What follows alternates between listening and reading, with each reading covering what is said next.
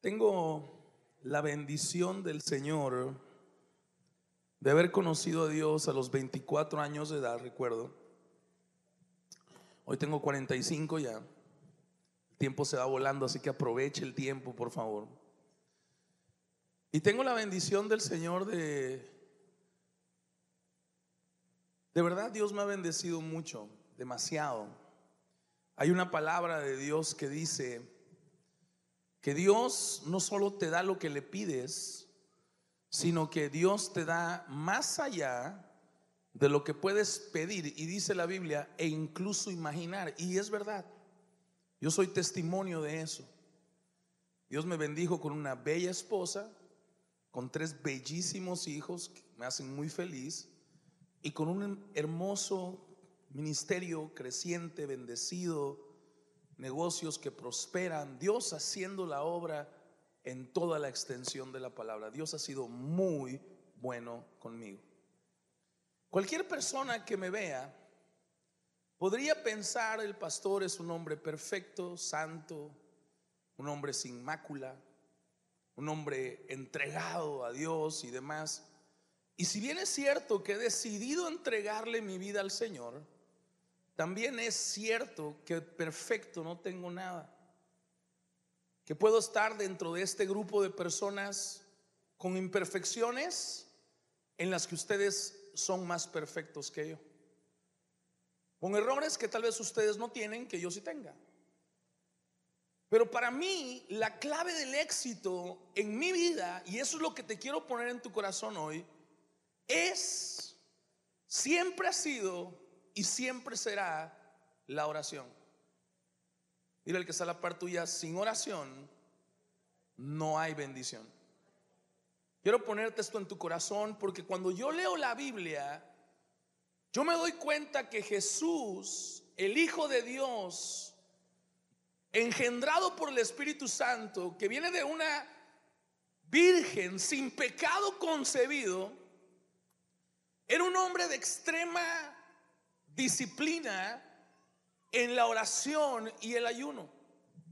Quiero aprovechar para recordarles que el día de mañana empieza el ayuno de 21 días y que lo animo, lo exhorto a que sea parte de ese ayuno.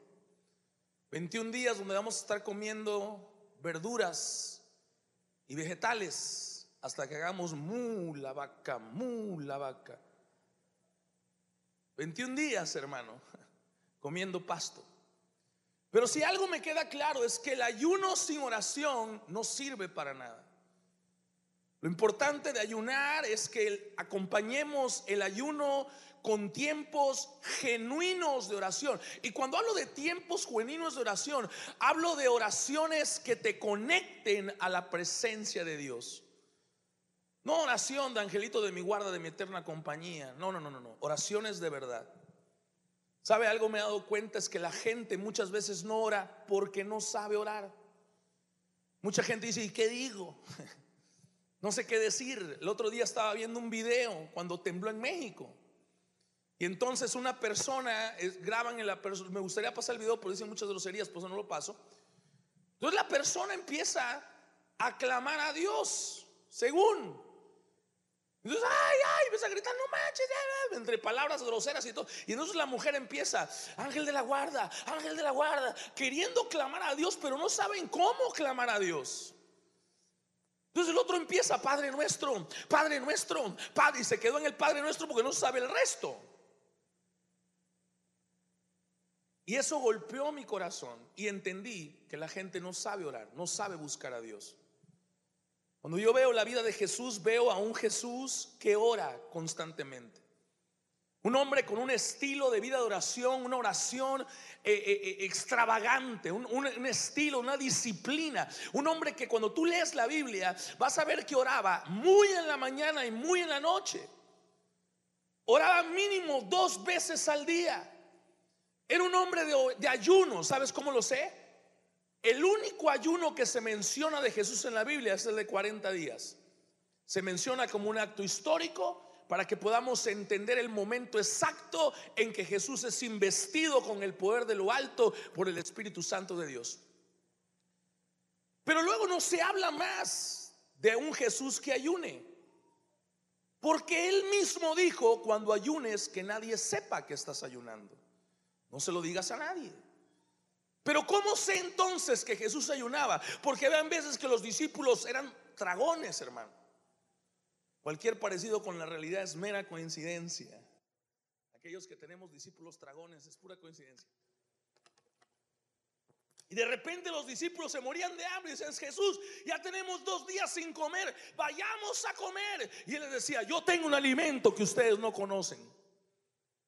Y ellos en su mente carnal decían, uy, alguien les ha haber traído de comer y no sabemos de dónde lo agarró. Y Jesús al darse cuenta de su ignorancia de ellos les decía, mi comida y mi bebida es hacer la voluntad de mi Padre y que ésta se termine. Eso me dice a mí que Jesús tenía por lo menos dos días de ayuno. Era un hombre que constantemente ayunaba y oraba y buscaba a Dios. Su prioridad era orar. Dice la Biblia en Marcos capítulo 1, el verso 35. A la mañana siguiente, antes del amanecer, Jesús se levantó y fue a un lugar aislado para orar. ¿Sabes qué me dice este verso? Que la prioridad en la vida de Jesús era la oración.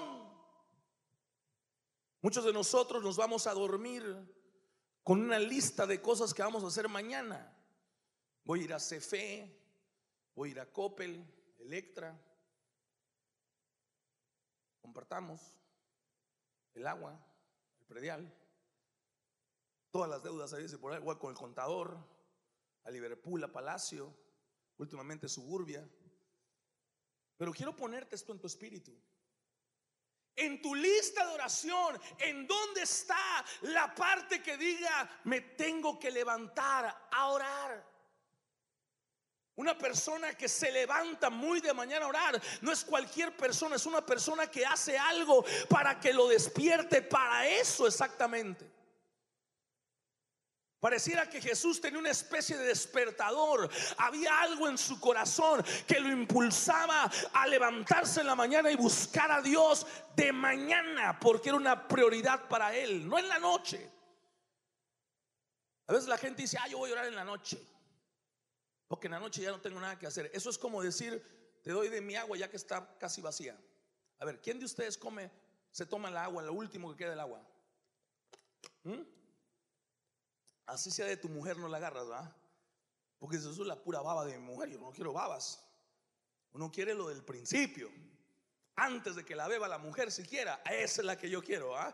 Queremos lo primero. Bueno, eso tenemos que entender que funciona igual para Dios. La palabra del Señor nos enseña un principio bíblico que es el principio de la primicia, que nos enseña que todo lo que le consagras a Dios, lo primero que le consagras a Dios, Dios hace que por eso primero se bendiga el resto. Por ejemplo, el diezmo es la primisa de tus, de tus ingresos. Y cuando tú le das a Dios tu diezmo, ese 10% bendice el 90% tu hijo primogénito, cuando tú te enfocas en que le sirva a Dios y se lo entregas a Dios y lo traes aquí arriba y lo presentas delante del Señor para que bendiga al Señor y le sirva con todo su corazón, ese primogénito bendice todo el resto.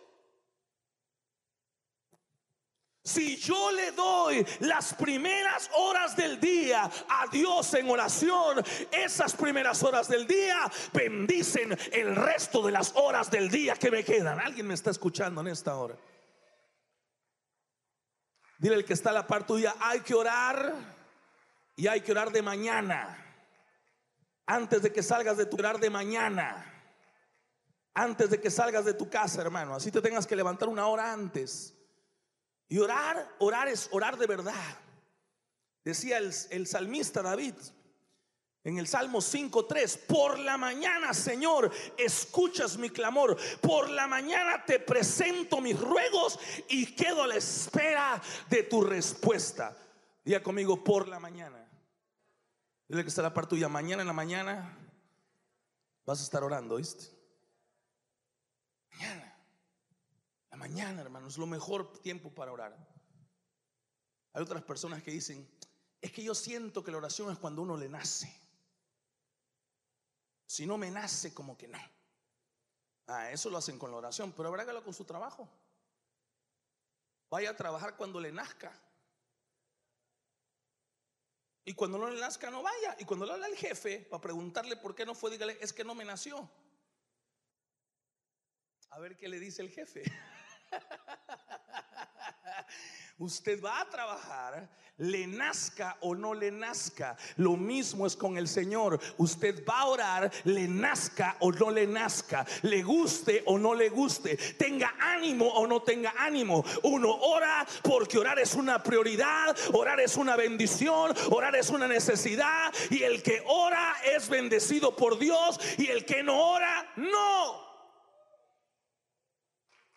Es en la oración donde recibo la gracia de Dios para hacer lo que en mis fuerzas no puedo hacer. Una persona que no ora vive bajo su propia fuerza y lo con lo que su fuerza puede hacer. Por eso vivimos de tentación en tentación, cayendo aquí, cayendo acá, porque nuestras fuerzas no podemos vencer la tentación. En nuestra fuerza no podemos cambiar nuestra vida. En nuestra fuerza vamos a traer soluciones momentáneas, pero en la presencia de Dios traeremos soluciones eternas, porque todo lo que sale de Dios es sostenido por el mismo Dios del cielo. ¿Alguien me está escuchando en esta hora, casa de fe? Mira el que está a la par tuya, sin oración no hay bendición, hermano. Y por eso tenemos que orar. David, mis amados hermanos, es un hombre conocido porque tenía una tremenda relación con Dios. Una relación con Dios genuina, verdadera. Dios dio testimonio de David diciendo, hombre conforme a mi corazón. ¿Por qué? Porque Dios y David tenían una gran relación juntos. Y claro, cuando David se enfrentaba con gigantes y se enfrentaba con cosas, tenía victoria. Porque donde iba David estaba Dios. Y donde Dios está, hay libertad, hay bendición, hay provisión. El que camina con Dios camina en victoria, hermano. Quiero ponerte esto en tu corazón. De Jesús podríamos entender que no orara porque es Jesús. ¿Ah? Y podríamos decir, no, pero es que Jesús, pues, pues ¿para qué orar si es Dios? Dios hecho hombre. Pero a pesar de eso, Jesús dependía 100% de su relación con Dios. Vemos a Jesús en los peores momentos de su vida, antes de ir a la cruz del Calvario, buscando a Dios fortalecido por el Señor para vencer a Satanás en la cruz. El Salmo 63, verso 1 dice, Dios mío, Dios mío eres tú, de madrugada te buscaré. Mi alma tiene sed de ti, mi carne te anhela en tierra seca y árida donde no hay aguas. ¿Sabe qué es lo que me está diciendo David acá? Que todo lugar donde yo busque algo que no sea la presencia de Dios, solo voy a tener sed solo voy a encontrar cosas áridas. La fuente más importante de provisión en tu vida es la presencia del Señor. El que habita al abrigo del Altísimo morará a la sombra del Todopoderoso. Él se hará cargo de ti, se hará cargo de tus enemigos, se hará cargo de todo en tu vida. Ponlo en oración y verás la gloria de Dios en aquello que has puesto en oración. La oración es la clave del éxito. En Lucas 18.1, Jesús dice la palabra, cierto día Jesús les contó una historia a sus discípulos para mostrarles, ojo aquí, que siempre debían orar. ¿Cada cuánto tenían que orar? Cuando lo sintieran. ¿Verdad que no? El domingo. ¿Ah? En la intercesión. No. Dile al que está a la par tuya, siempre cuando estás arriba o cuando estás abajo. ¿Sabes que cuando yo leo la Biblia, yo veo que hay dos tipos de personas que no oran? Los que no oran porque están abajo y dicen, no, sí, ¿para qué sirve que ore? Si no tengo nada. Y mira que he orado, hermano. Mira que le he metido, hermano. Y dejan de orar. Están frustrados. Pero también veo a un Dios que le dice al pueblo, te voy a bendecir, te voy a prosperar, no te olvides de mí. Y entonces veo la otra cara de la moneda. Está el que no ora, ojo, porque está abajo, y está el que ora, el que no ora porque está tan bendecido que se olvidó de orar. Ahora tiene casa en la playa para irse el domingo a la playa. Y todavía tiene la desfachatez de subir aquí en la playa con la familia, gracias a Dios, sin vergüenza. Está en la iglesia el domingo buscando al Señor. El Dios que te dio la casa en la playa, ahora lo estás usando para tu maldición. Quiero ponerte esto en tu corazón, iglesia. Seis días trabajarás, dice el Señor, y uno descansarás para que no haya pretexto en buscar a Dios. El día del Señor es día del Señor. Este día no te pertenece, le pertenece a Él. Por eso estamos aquí, porque este es su día. Entonces está el que ora, el que no ora porque no tiene nada y el que no ora porque lo tiene todo. Y llego a esta conclusión. El que no ora es porque no quiere orar.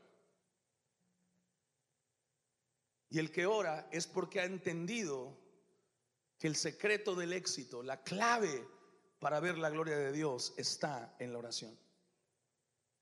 Oren, dice el Señor, y nunca se den por vencidos. Eso quiere decir que tengo que tener una vida de oración activa.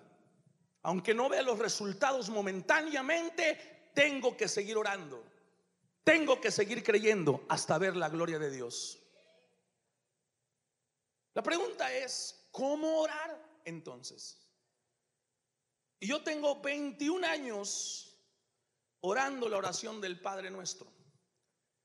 La oración del Padre Nuestro no es una oración para orar. Padre nuestro que te ha enseñado, santificado sea tu nombre, venga tu nombre. No, hermano, no. Eso lo hace un perico y usted no es perico. Ya no al menos.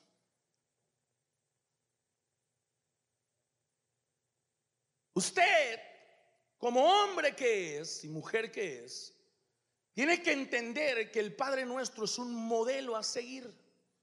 Hay gente que te dice, es que orar con Dios es como hablar con un amigo, así, así hay que orar. Mentira del diablo, hermano. Yo he escuchado predicadores decir eso. Es como chatear con un amigo, tampoco es como chatear con un amigo. Porque si ese fuera el caso, cuando a Jesús le preguntaron, Señor, enséñanos a orar, él hubiera dicho, es como hablar con un amigo, hombre. Pero no dijo eso. Él dijo, cuando ustedes oren, váyanse a su aposento y cierren la puerta en su lugar secreto. Lo primero que tengo que entender de la oración es que tengo que hacerlo a solas en un lugar donde no hay distracción. Así que no entre con WhatsApp al lugar secreto. No entre con redes sociales al lugar secreto. Hay gente que entra y toma fotos a su lugar secreto de lo que está haciendo. Y yo no tengo nada en contra si es para inspirar a otros, pero eso no es así. ¿Sabe que el lugar secreto es como tener intimidad con tu esposa? ¿Quién de ustedes tiene intimidad con su esposa y le toma una foto y luego la sube al internet? ¿Verdad que nadie? ¿Por qué? Porque es el lugar íntimo donde pasas tiempo a solas con un ser amado, en este caso con el Señor. Por sí es difícil a veces mantener la concentración y usted entra con teléfono. ¿Qué cree que el diablo va a usar para sacarlo de la presencia de Dios? El teléfono. Le van a entrar 100 mensajes, 100 emergencias, 100 notificaciones de Facebook, Instagram y todo lo demás. Uno entra al lugar secreto con su Biblia, con un vaso de agua y una consolita para poner música y adorar al Señor. Diga conmigo lugar secreto. Y el Padre nuestro, mis amados hermanos, tiene tres etapas muy importantes. ¿Ok? La primera etapa, diga conmigo primera etapa. La primera etapa es, ojo con esto, por favor, la alabanza y la gratitud. Uno no entra a la presencia de Dios pidiendo, Padre, ya no soporto esta vida. Ay, mis hijos. No, hermano. Uno entra a la presencia de Dios con acción de gracias, con alabanza. Uno le canta al Señor ahí en secreto cuán grande es Él. Ahora, no importa si canta feo. Yo canto horrible, pero canto, hermano. Y yo tengo la idea que Dios me pone un ángel al lado para hacerme segunda voz. Y cuando se me va el gallo, el ángel arregla en el camino y llega padrísimo a la presencia de Dios. La segunda voz del ángel del cielo. Es lo que yo pienso a veces, ¿no? Digo, me gusta hacerme esa idea. El caso es que yo le canto a Dios. Yo le adoro a Dios. Me gusta ese tiempo en la presencia de Dios donde yo puedo explorar el tenor que tengo en mí. Y le canto a Dios y le adoro al Señor. Y quiero que sepa que el cuarto empieza a transformarse la atmósfera. Hay algo que empieza a pasar y los pelos del cuerpo se empiezan a enchinar y hay como una brisa de la presencia de Dios que empieza a manifestarse en ese lugar. Y entonces entro en una segunda etapa, que es la etapa de pedir. Ahí le pido a Dios todo lo que le quiera pedir. Señor, que la comida no engorde. De ahí intercedo por otros. Señor, tráele a mi amiga al marido que tanto necesita. Señor, y le pido por otros. Pero también lo uso para hacerle guerra al diablo. Y donde yo siento que el diablo se está metiendo, ahí le doy duro, hermano. Padre, en el nombre de Jesús, reprendo a Satanás, suelta mis finanzas en el nombre de Jesús. Cuando mi suegra dice que me va a visitar, digo, Señor, hágase tu voluntad, no la del diablo. Uno reprende a Satanás. Uno reprende al diablo, hermano, porque el diablo es malo. Y uno lo reprende en el nombre de Jesús. Y uno le recuerda a Satanás que está debajo de la planta de nuestros pies. Amén. Entonces, número uno, adoro al Señor. Y le doy gracias a Dios por todo lo bueno que ha hecho en mi vida. Siempre hay algo bueno. Usted puede decir, pero es que ahorita estoy mal. No importa, siempre hay algo por qué darle gracias a Dios. Por la vida, por la salud, por ese momento, por lo que sea. Y ya que hice, usted le pide a Dios y saque su lista de petición. Usted pídale a Dios sin demora. No se preocupe qué pedir, qué no pedir. Dios te va a dar lo que sea bueno para ti. dice pide. Uno dice que te va a dar todo lo que le pidas. ¿va? Dice el Señor, si ustedes siendo malos padres saben dar cosas buenas a sus hijos, cuanto más yo. ¿Quién de ustedes siendo padre, su hijo le pide pan y le da piedra? Usted puede estar diciendo, Señor, yo quiero ese hombre para mí, dámelo en el nombre de Jesús. Pero Dios, ¿tú crees que es pan para comer? Pero, pero Dios sabe que es una piedra en tu camino. Entonces dice, no te lo voy a dar porque te va a estropear tu camino. No es para ti. ¿Cuánto me están entendiendo? Señor, yo quiero ese trabajo. En el nombre de Jesús, dámelo, dámelo, dámelo. Y Dios dice, no. Tú crees que es un pescado, pero es una serpiente que te va a picar y te va a quitar la bendición que yo te quiero dar. Eso no es para ti, no es tu trabajo. Usted pida y Dios sabrá qué darle.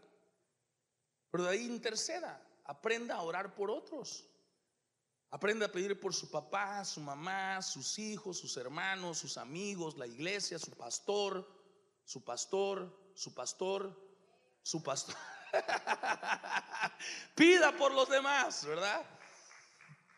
Y por último, usted reprende a Satanás. Donde usted sienta que se está metiendo el diablo, usted lo reprende, lo echa fuera en el nombre de Jesús. Amén. Y por último, mis amados, usted tiene intimidad con Dios. Y este momento es muy especial.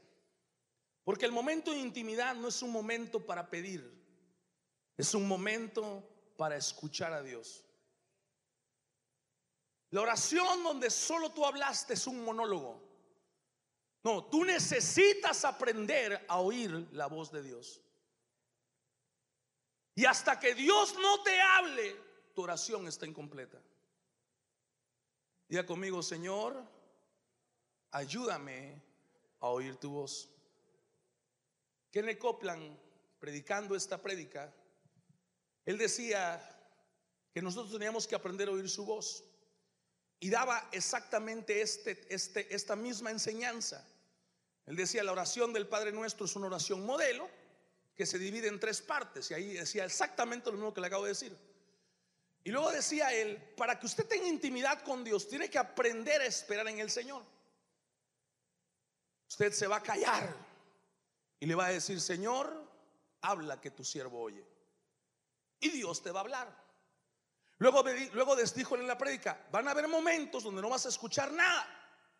Al principio así es, dijo él, pero tienes que perseverar hasta que un día escuches la voz de Dios. Yo me traje esa enseñanza a mi vida. Fue la primera enseñanza que, que llegó a mi vida, que la agarré y es la que he perseverado en ella por años. Y, y la agarré con mucha fuerza. Y me acuerdo que yo me metía en mi cuarto a orar. Ya en la noche, ¿va?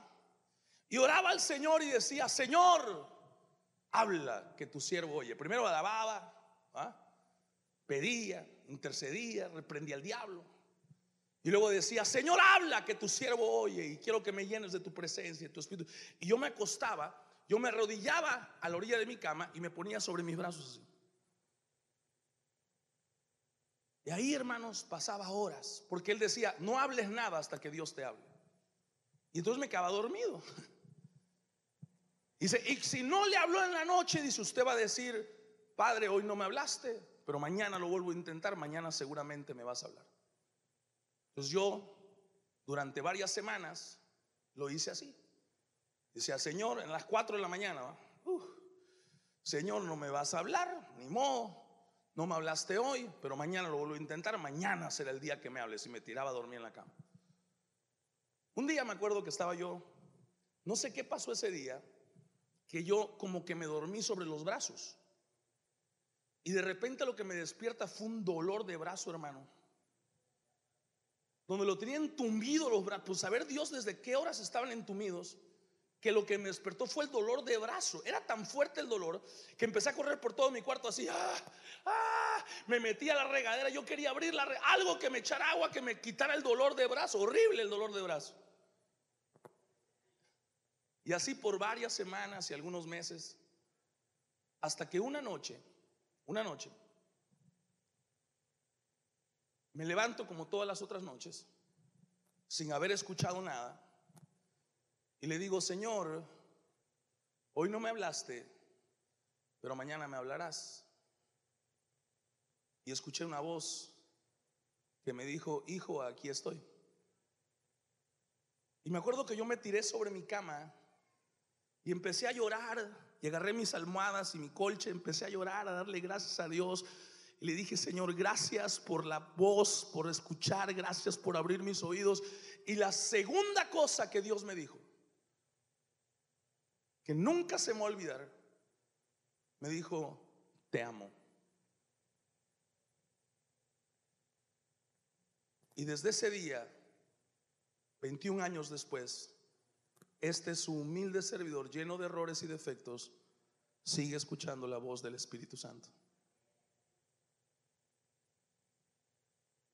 La oración es la clave del éxito y te voy a decir por qué. Porque somos seres imperfectos. Y cuando tú crees que la clave del éxito está en la santidad, te vas a dar de topes en la cabeza. Porque aunque es necesario vivir en santidad y esforzarse por ser santo, es una realidad que somos seres imperfectos. Y lo que al final nos va a traer a la presencia de Dios y al camino correcto es el tiempo que con Dios tú pases. Hoy cumplo 45 años de edad. 21 años de ellos dedicados sosegadamente a buscar a Dios, a la oración y a su palabra. Y quiero decirte hoy con todo mi amor que el Espíritu Santo de Dios me ha guiado hoy no hablarte de los grandes logros que este humilde servidor ha tenido hasta hoy. Pero sí bajo la unción del Espíritu Santo hablarte de las veces que como ser humano me he equivocado y Dios se ha encontrado conmigo para levantarme. Y ha sido ahí en los tiempos de oración.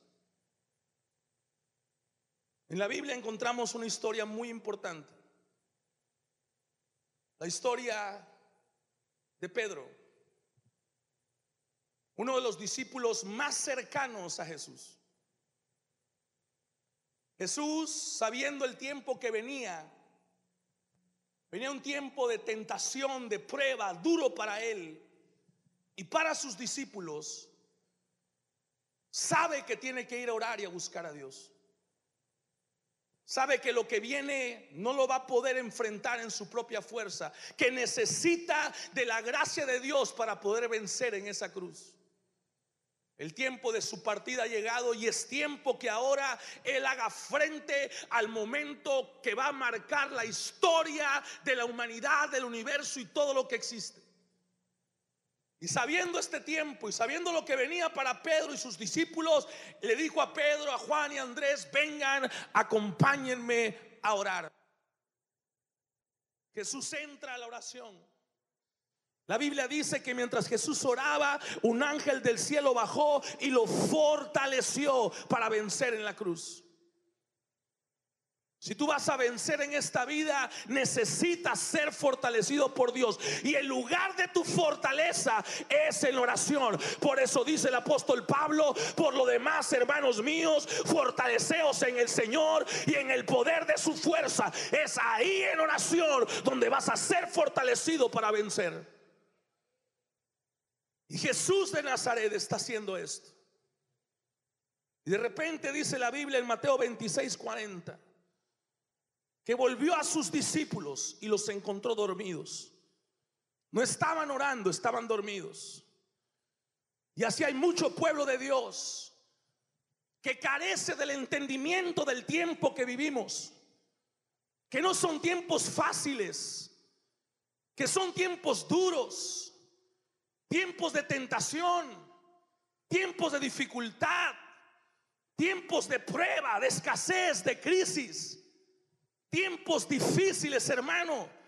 Estamos viviendo tiempos apocalípticos, donde todo sube de precio y cada vez es más difícil tener esta vida en paz. Y por carecer de ese entendimiento dormimos en vez de estar orando. Dile el que está a la par tuya, es tiempo que despiertes a la oración. Vamos, dígaselo con fe, es tiempo que despiertes a la oración. Basta de dormir en tus laureles. Porque dormido, hermano, no vas a lograr nada. Jesús les dijo a Pedro, no pudieron velar conmigo ni siquiera una hora. No pudieron velar conmigo ni siquiera una hora. Trabajas toda la noche, Pedro.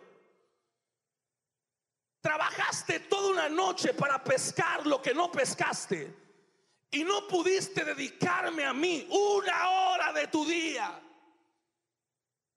Trabajamos por horas interminables, pero nos cuesta trabajo darle tiempo a Dios en oración. Hacemos mil cosas en el día, pero nos es difícil entregarle una hora, dijo Jesús. Una hora, Pedro, ¿qué hiciste esta noche? Trabajé toda la noche, no pesqué nada. Y no pudiste ahora, Pedro, orar conmigo una hora. ¿En dónde está tu orden de prioridades? ¿A qué le das más tu fuerza? Le damos más la fuerza al trabajo, a lo del día a día, pero no ponemos nuestro esfuerzo en buscar a Dios hasta encontrarlo. La Biblia dice, búscame y búscame de todo corazón. Velen y oren, dijo Jesús, para que no cedan ante la tentación.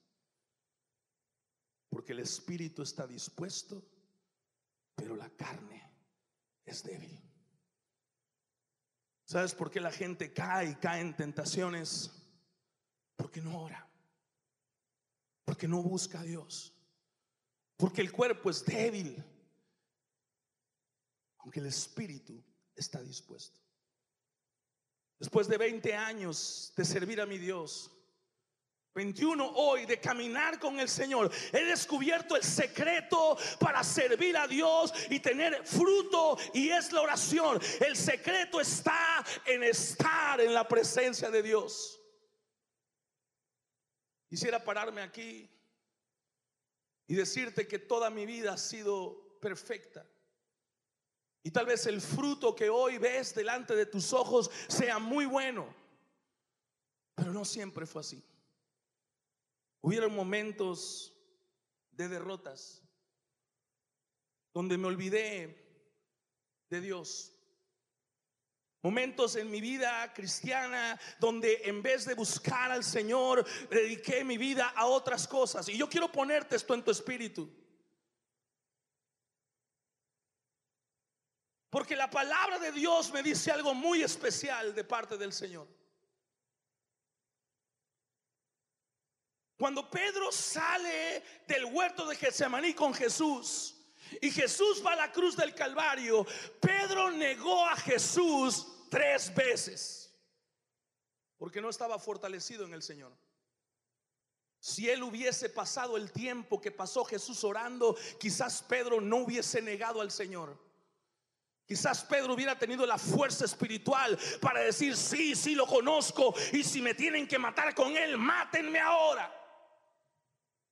Pero Pedro niega a Jesús, no una, no dos, pero tres veces el mismo día.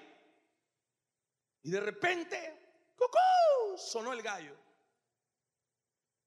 Ese ruido del cielo que le hizo saber a Pedro en ese momento, mira hasta dónde has llegado, Pedro. Yo no sé qué pasó cuando Pedro negó a Jesús la primera vez. Pero si lo negó dos veces más es porque Pedro no se dio cuenta de su primer error. No alcanzó a ver la profundidad de sus errores. Y por eso lo volvió a hacer y lo volvió a hacer. Y eso me enseña algo a mí. Que hay momentos en la vida donde no te das cuenta de tus errores. Hay momentos en la vida donde no alcanzas a vislumbrar el efecto de tu error, el efecto de tus pecados, el efecto de tus equivocaciones, el efecto de tus malas decisiones. Y por eso lo haces no una, sino dos, tres, cuatro, cinco veces, un año, dos años, tres años. Y no alcanzas a ver hasta dónde puedes llegar hasta que el gallo cante en el cielo. Y quiero ponerte esto en tu espíritu, casa de fe. Porque tal vez hoy esté cantando el gallo para ti. Tal vez hoy el gallo del cielo te está haciendo esa señal. Te has caído, has llegado muy bajo. Es tiempo de volver a Dios y volver a Dios de todo corazón. Eso fue lo que hizo Pedro. Cuando el gallo cantó, ¡Cocó! Pedro salió corriendo a donde estaba María. Dijo, no soy digno de él. Y empezó a correr, lloró, desconsolado Pedro. ¿Por qué? Porque Pedro entendió que se había equivocado. Él no solamente vio su error, él vio que había caído muy bajo. Negué a Jesús tres veces. Oh. Negué a Jesús tres veces. El gallo cantó. Ese sonido celestial que te hace saber es tiempo de parar.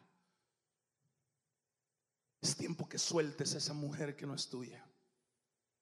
Es tiempo que sueltes esa adicción que te está destruyendo. Es tiempo que dejes esa situación que está acabando con todo. Es tiempo. Hay un momento en el que el gallo canta. Hay un momento en el que el cielo te manda una señal y te dice, es tiempo de parar. Es tiempo de abandonar eso y correr a Dios. Pedro falló tres veces el mismo día. Y de repente un día después de haber pasado varios días con esa pena en su corazón. Yo no sé qué pudo haber sentido Pedro, pero él ya no vio más a Jesús. Jesús murió esa misma tarde que él lo negó. Ese mismo día que Jesús fue negado por Pedro tres veces, fue el mismo día que Pedro ya no podía ver a Jesús, porque ya Jesús había sido muerto y enterrado. Pasaron tres días. Tres días en los que Pedro tenía que cargar con esa pena en su corazón. Oh, yo negué a Jesús. ¿Cómo orar si no está Jesús? ¿Cómo busco al que está entre los muertos? ¿Qué hizo Pedro en su dolor y en su tristeza? volvió a pescar. Volvió a pescar. ¿Sabes? Este hombre que tú ves aquí hoy de 45 años de edad se ha equivocado muchas veces.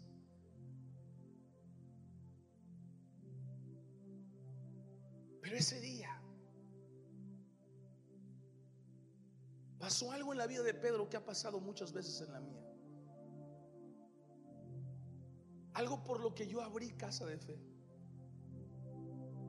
Algo por lo que yo tomé la decisión de abrir esta iglesia. Y es que conocieran el amor de Dios.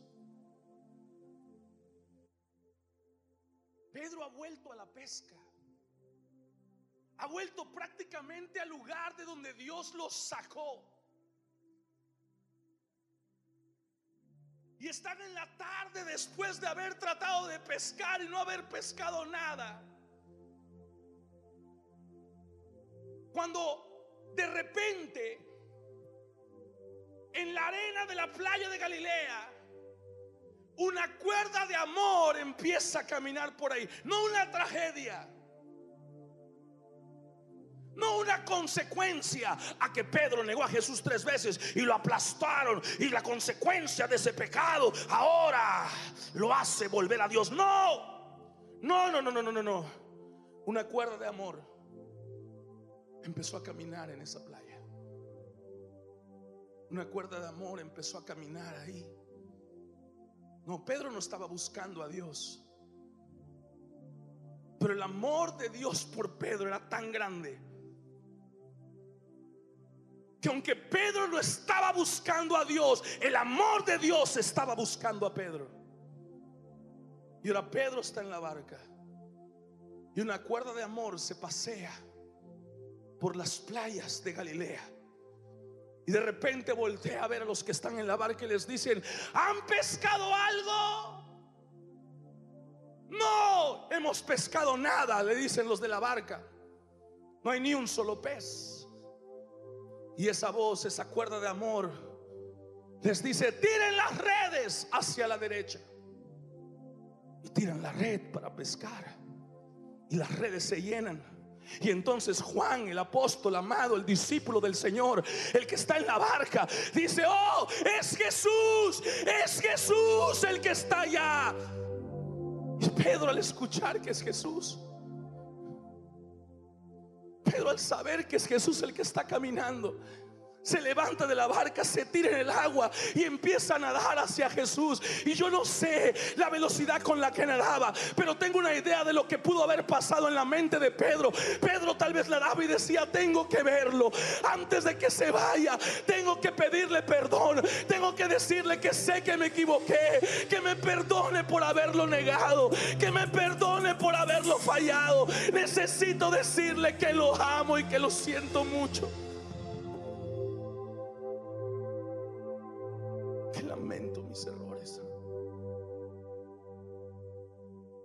Necesito hablar con Él. Y cuando están ahí, dice la Biblia en Juan 21:15, después del desayuno, Jesús le preguntó a Simón Pedro, Simón hijo de Juan, ¿me amas más que estos?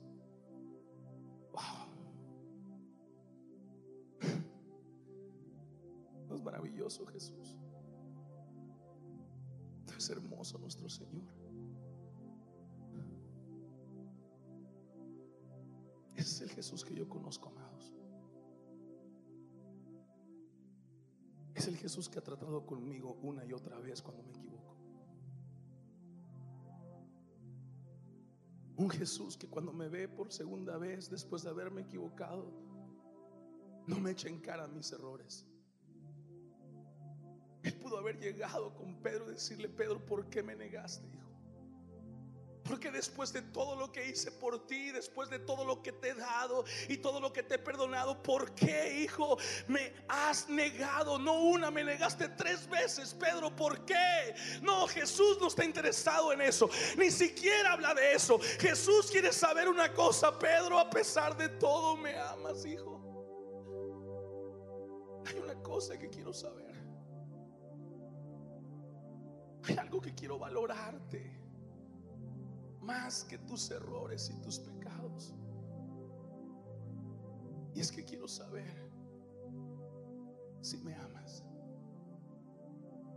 Wow, precioso Jesús. Amado Jesús. Y me llama la atención algo muy especial que dice Pedro al final. Después de preguntarle tres veces, Señor, tú sabes todo. Tú sabes que yo te amo. Y en ese Señor tú sabes todo. Hay algo muy especial de Dios. Hay algo que Pedro está diciendo a Jesús. Y lo que Pedro le está diciendo a Jesús es, Señor, tú sabes que te negué tres veces. Tú sabes que te fallé, tú sabes que la regué, tú sabes que te abandoné. Pero también sabes que te amo. Las dos son verdad. Es verdad que te negué y te fallé. Pero también es verdad que te amo. Porque cuando tú te equivocas, lo que el diablo te susurra al oído es, ¿para qué oras? ¿Para qué levantas tus manos? ¿Para qué buscas a Dios? Tú no amas a Dios. Si amaras a Dios no lo hubieras negado. Si amaras a Dios no hubieras hecho lo que hiciste. Pero no es eso lo que está en el corazón de Jesús.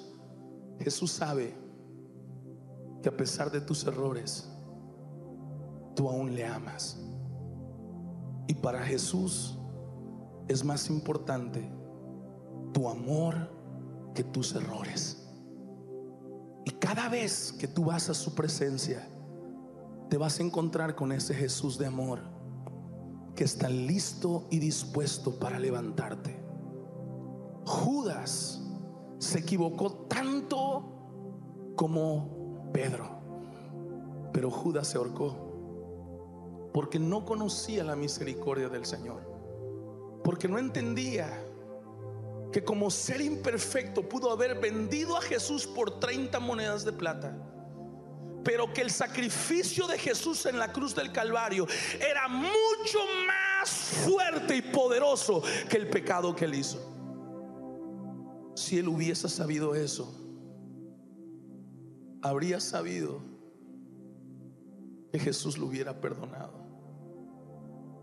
Y hoy te vengo a hablar de parte de Dios para decirte, no ahorques tu llamado, no ahorques tu ministerio no ahorques tu propósito. No ahorques lo que Dios te llamó a hacer. Porque a pesar de tus errores, el amor de Dios por ti es más grande. Y Él está listo y dispuesto para levantarte. En ese lugar de oración te vas a encontrar con una cuerda de amor que te va a levantar y te va a llevar a tu destino. No renuncies a tu llamado. No renuncies a tu propósito. No renuncies a tu ministerio. No renuncies al llamado de Dios en tu vida. Dios tiene más para ti. En su amor es más grande que tus errores. Y si oras, si lo buscas, vas a encontrar en cada oración una oportunidad para levantarte. Un escalón más para llegar a ese destino profético que Dios tiene para tu vida. Que es ahí en la presencia de Dios donde Dios te enseña de su amor y de su bendición. Las dos son verdad, Señor.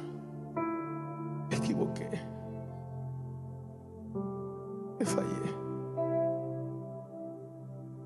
No me siento digno de ti, Señor.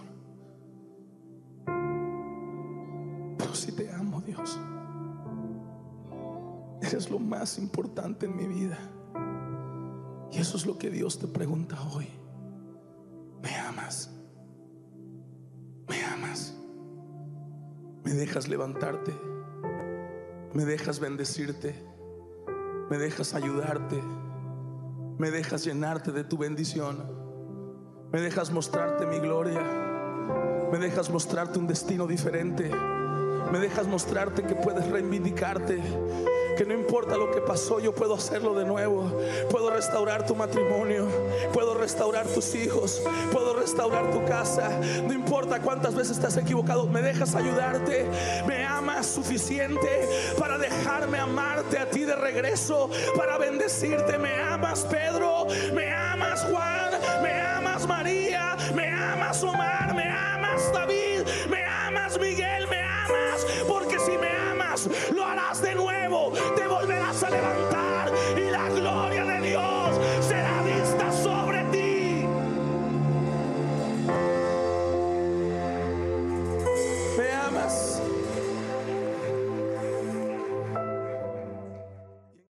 Esto fue el podcast del pastor Roberto Conde.